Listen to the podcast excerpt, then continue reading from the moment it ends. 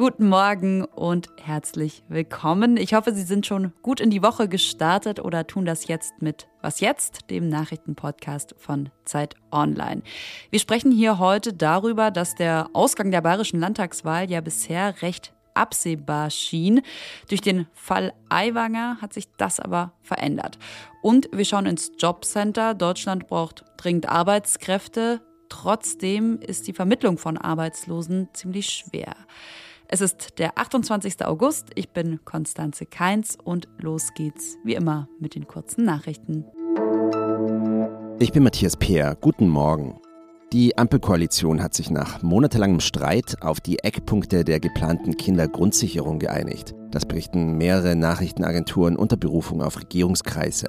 Details sollen demnach heute im Lauf des Tages vorgestellt werden. Im Kern ging die Auseinandersetzung in der Koalition um die Frage, wie viel Geld für das Projekt zur Verfügung steht. Die Kindergrundsicherung soll Leistungen wie das Kindergeld oder den Kinderzuschlag bündeln. Das System soll dadurch übersichtlicher werden und den Familien den Zugang erleichtern. Die Bahngewerkschaft EVG gibt heute das Ergebnis der Urabstimmung über den Schlichtervorschlag bekannt. Der Vorstand der EVG hatte empfohlen, den Kompromiss im Tarifkonflikt mit der Deutschen Bahn anzunehmen. Rund 110.000 bei der Deutschen Bahn beschäftigte EVG-Mitglieder konnten in der Urabstimmung nun entscheiden, ob sie der Empfehlung des Vorstandes folgen und den Vorschlag der Schlichter annehmen oder nicht. Lehnen sie ihn ab, dann droht ein unbefristeter Streik. Redaktionsschluss für diesen Podcast ist 5 Uhr.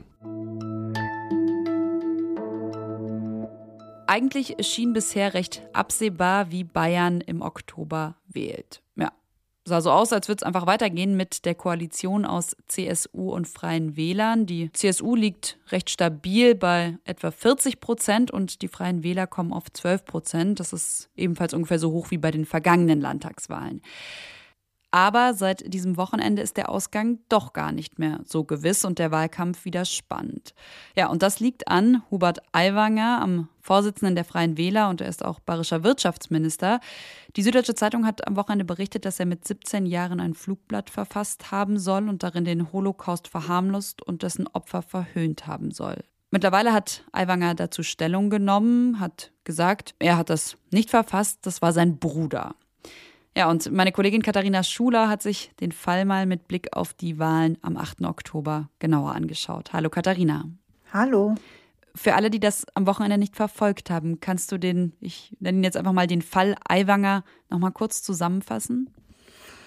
Ja, also dieses äh, Flugblatt, was da jetzt aufgetaucht ist, das ja auch, was er nicht bestreitet, sozusagen in seiner Schultasche gefunden wurde und wofür er damals auch in der Schule bestraft wurde.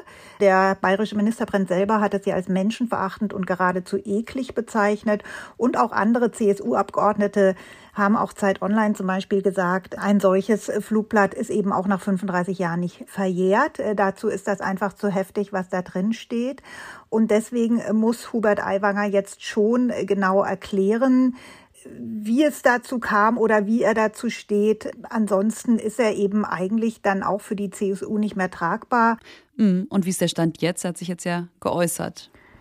Also er sagt eben nicht, er hätte das verfasst, sondern sein Bruder und äh, dass er damals sozusagen nicht bestritten hat, selbst der Verfasser zu sein, das äh, würde äh, daran liegen, dass er eben nicht gerne Menschen verpfeift. Aber auch an dieser Verteidigungsstrategie gibt es jetzt natürlich Kritik, weil viele natürlich sagen, na ja, das ist ja ein Unterschied, ob man jetzt irgendwie eine Schmiererei auf der Toilette oder sowas deckt oder das jemand abgeschrieben hat oder ob man eben wirklich ein Flugblatt deckt, das wirklich in diesem Maße antisemitische Inhalte hat. Deswegen kann man ihm das jetzt nicht so durchgehen lassen, dass er einfach sagt, ich wollte eben niemanden verpfeifen.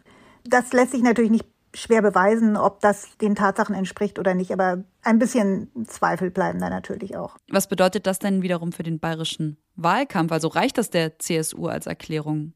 Ja, das ist jetzt eben die große Frage, wie Markus Söder damit umgeht. Ne? Ob Markus Söder jetzt sagt, okay, mit dieser Erklärung ist für mich alles gesagt und du bist weiterhin mein Wirtschaftsminister, kannst das auch in Zukunft bleiben.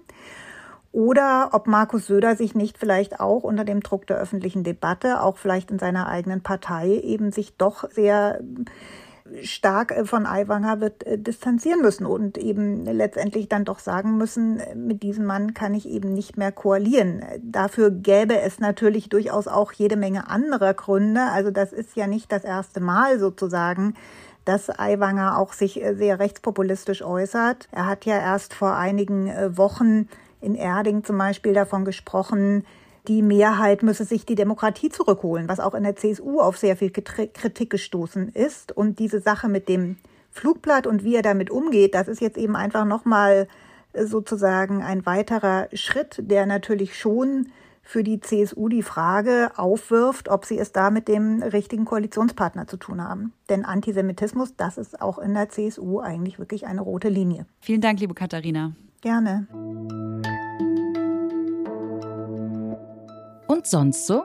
Irgendwie mag ich Zebrastreifen. Vielleicht auch, weil sie mich an meinen Schulweg erinnern, warum auch immer das eine gute Erinnerung ist. Da standen dann oft noch Schülerlotsen und haben uns eben über diesen Zebrastreifen rüber begleitet.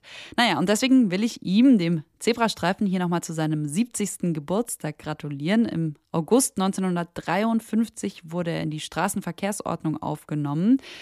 Und hätte er damals eine Geburtsurkunde bekommen, dann würde da wohl drinstehen Name, Doppelpunkt, Dickstrichkette. Ja, so hieß er damals im Beamtendeutsch. Und dass Fußgänger und Fußgängerinnen an dieser Dickstrichkette Vorrang haben, das wurde dann erst elf Jahre später festgeschrieben. Auf der einen Seite steht diese Zahl. 1,98 Millionen Stellen waren in Deutschland Ende 2022 frei. Auf der anderen Seite, da steht die Zahl zweieinhalb Millionen, gut zweieinhalb Millionen Menschen, die nämlich in Deutschland arbeitslos sind.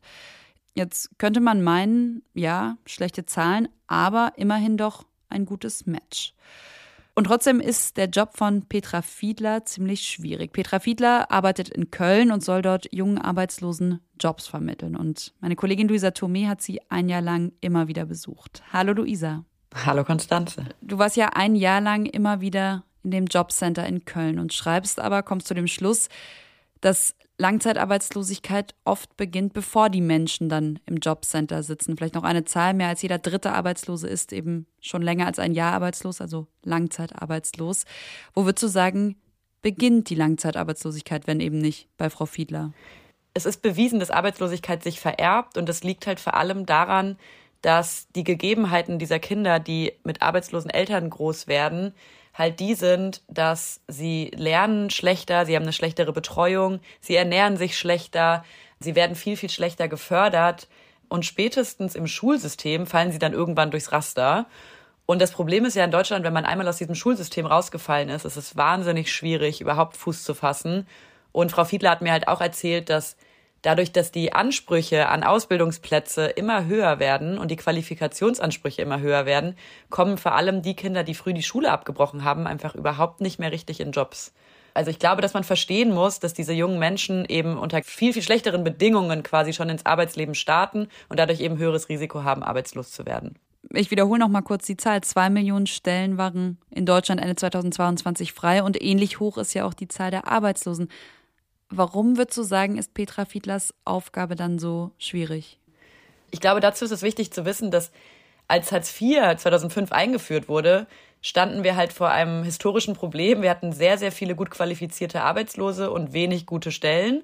Und heute ist es halt genau umgekehrt. Wir haben sehr, sehr viele freie Stellen und nur noch sehr, sehr wenig Menschen, die qualifiziert für diese Stellen sind.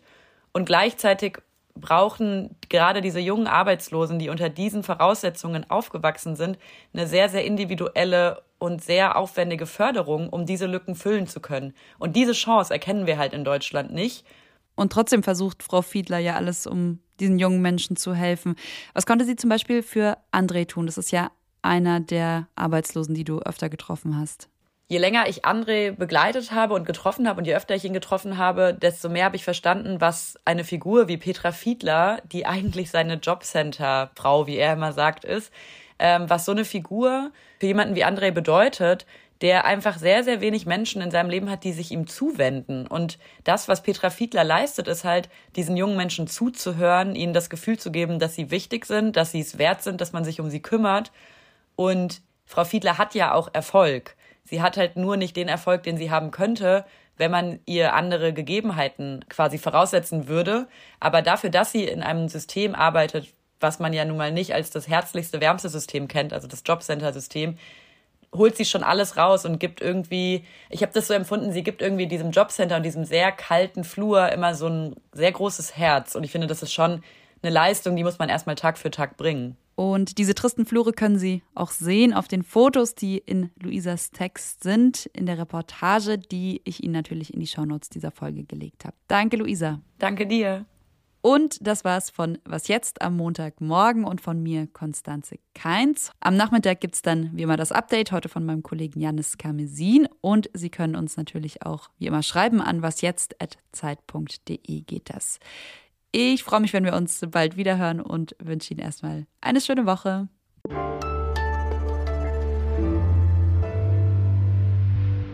Guten Morgen, herzlich eine, einen einen schönen guten Morgen